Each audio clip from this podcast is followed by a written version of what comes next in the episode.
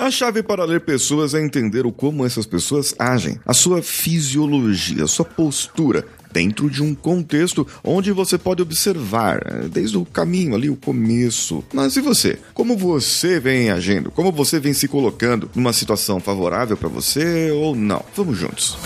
Você está ouvindo o Coachcast Brasil. A sua dose diária de motivação.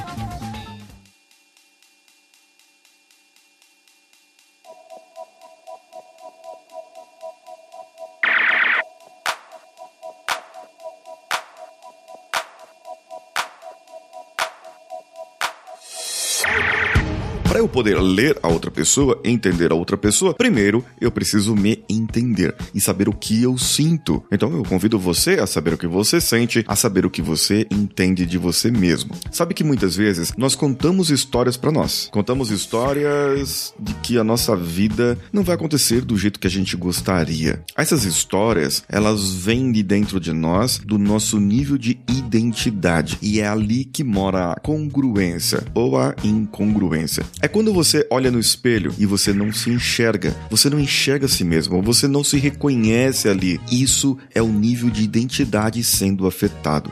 E quando esse nível é afetado, a autoestima da pessoa está baixa e a insegurança dela, ah, meu amigo, minha amiga, a insegurança está muito, muito alta. Assim, para você cuidar de como você age, você precisa cuidar da sua autoestima, da sua identidade, para diminuir as suas inseguranças. Insegurança sempre vai ter, mas você precisa diminuir as inseguranças, pois é por causa das inseguranças que vêm os picos de ansiedade, que vêm os picos de de falta de controle da situação. É justamente o nosso corpo, na nossa parte mental, raciocinando, é, raciocinando não, é emocional mesmo, emocionalmente falando.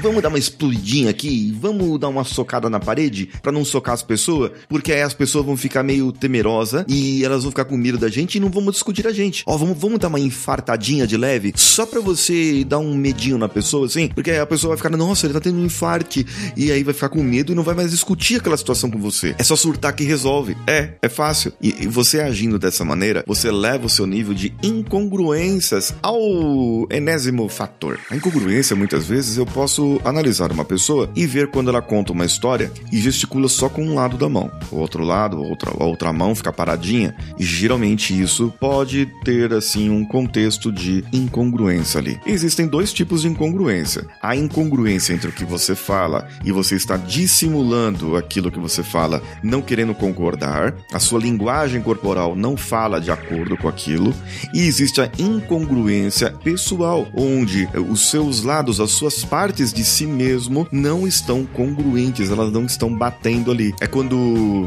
digamos assim, você quer emagrecer mas não quer deixar de comer aquele brigadeiro gostoso. Mas você sabe que precisa deixar de comer o brigadeiro. E você faz um discurso belo em prol da comida saudável, em prol de todo um monte de coisas que é, são saudáveis, mas assim, parte de você mesmo não acredita que aquilo vai funcionar com você. Entende? Isso é uma incongruência feroz. As duas incongruências acabam passando pelo processo mental emocional. Só que a primeira, ela é mais intencional. É quando você você quer que a outra pessoa acredite em algo e você está vendendo alguma coisa. Agora a outra é aquela história que você conta para você mesmo e você mesmo não acredita muito assim e sabe você acaba passando por um ponto que não gostaria que aquilo tivesse acontecendo, porque depois você acaba entrando num ciclo, num arrependimento, numa culpa e a ansiedade só aumenta e você pode gerar outros problemas emocionais e também outras doenças psicossomáticas.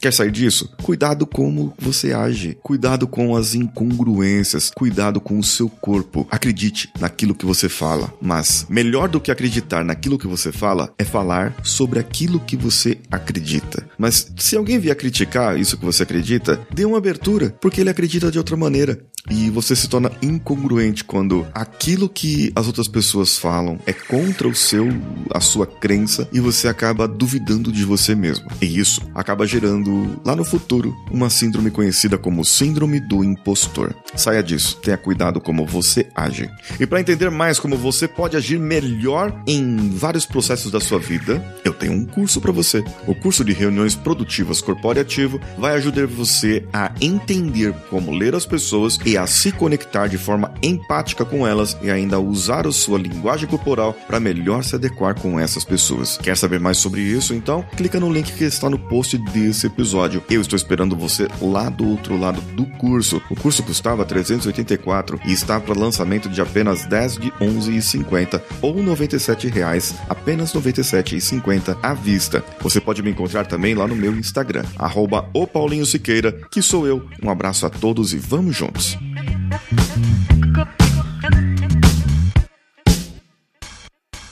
Esse podcast foi editado por Nativa Multimídia, dando alma ao seu podcast.